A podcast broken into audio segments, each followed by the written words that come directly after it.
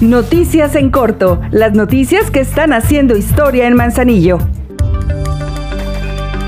Cada día se suman más obras a la lista de 300 que el Ayuntamiento de Manzanillo hará este año. Tal es el caso de los 15 nuevos paraderos urbanos instalados en distintos puntos de la ciudad que entregó la presidenta Grisela Martínez y de los cuales dijo que vendrán a beneficiar a miles de personas que a diario utilizan el servicio público de transporte urbano.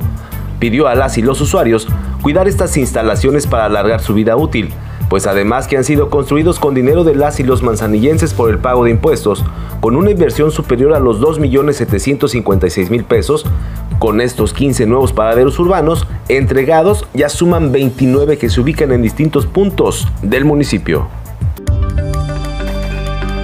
Que siga la fiesta. Te invitamos al primer Festival del Mar 19-20 de noviembre en la zona de acampar de Miramar. Disfruta de música, gastronomía, concursos de papalotes y castillos de arena, Río Roma y otros grandes artistas. Todos los eventos son gratuitos. Por amor a Manzanillo, seguimos haciendo historia.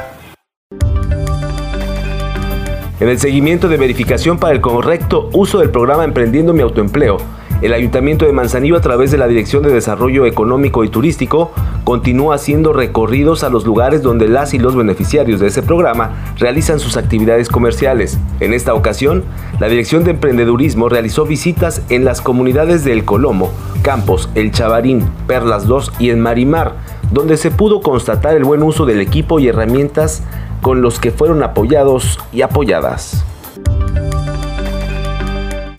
El Ayuntamiento de Manzanillo, a través de la Dirección de Desarrollo Humano, trajo para el público el largometraje Las Flores de la Noche, película presentada en La Perlita, la cual tuvo una gran respuesta de la gente.